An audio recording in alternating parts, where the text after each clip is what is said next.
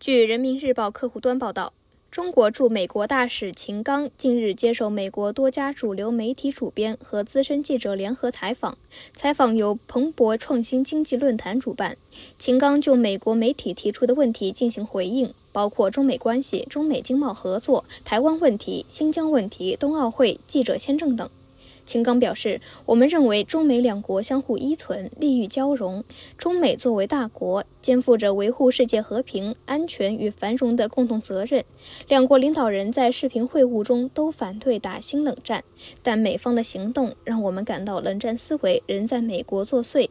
这就是美方对华采取一系列行为的深层原因。如果真有人对中国发动冷战，中国不会是输家，那些人也不可能赢得冷战。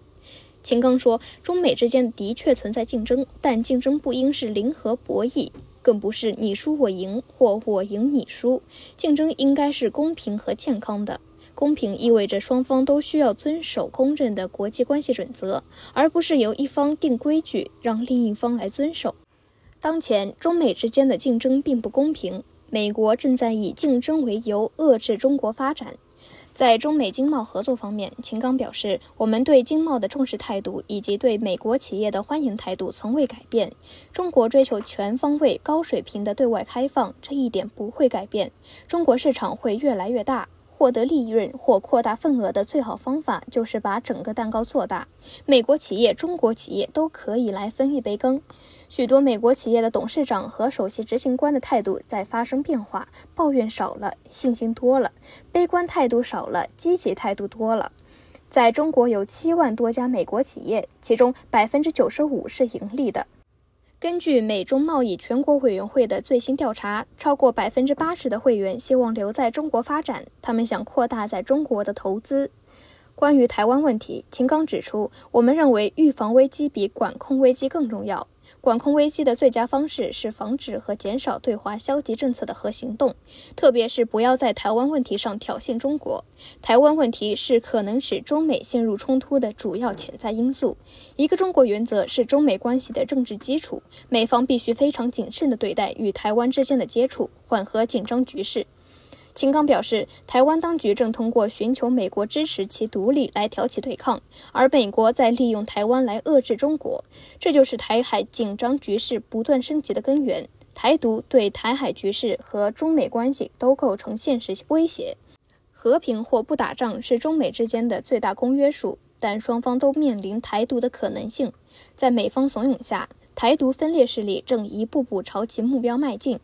我们希望美方真正认识到台独是最大的威胁，美方应回到切实遵守一个中国原则上来。他表示，如果中美都不想打仗，就要共同反对和遏制台独，给和平一个机会，让和平胜出。针对美国媒体提出关于新疆的问题，秦刚表示，新疆对外国记者是开放的，问题是一些西方记者真正在意的是真相吗？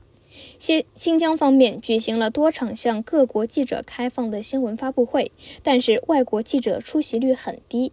我们也欢迎外国记者和官员来新疆，但是他们很多不来。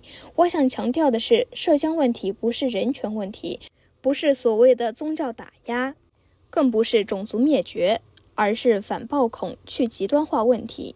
关于冬奥会，秦刚说，本届冬奥会将是一场绿色低碳的奥运会，所有场馆都将使用清洁和可再生能源。例如，我们用尖端技术制冰，将排放量减少到几乎为零。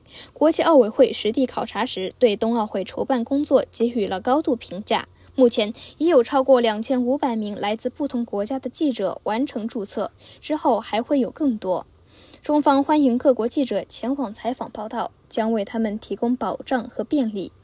关于记者签证问题，秦刚指出，起因是两年前特朗普政府利用各种手段打压中国媒体，中国媒体被贴上“外国代理人”“外国使团”的标签，这严重影响了中国媒体的日常工作。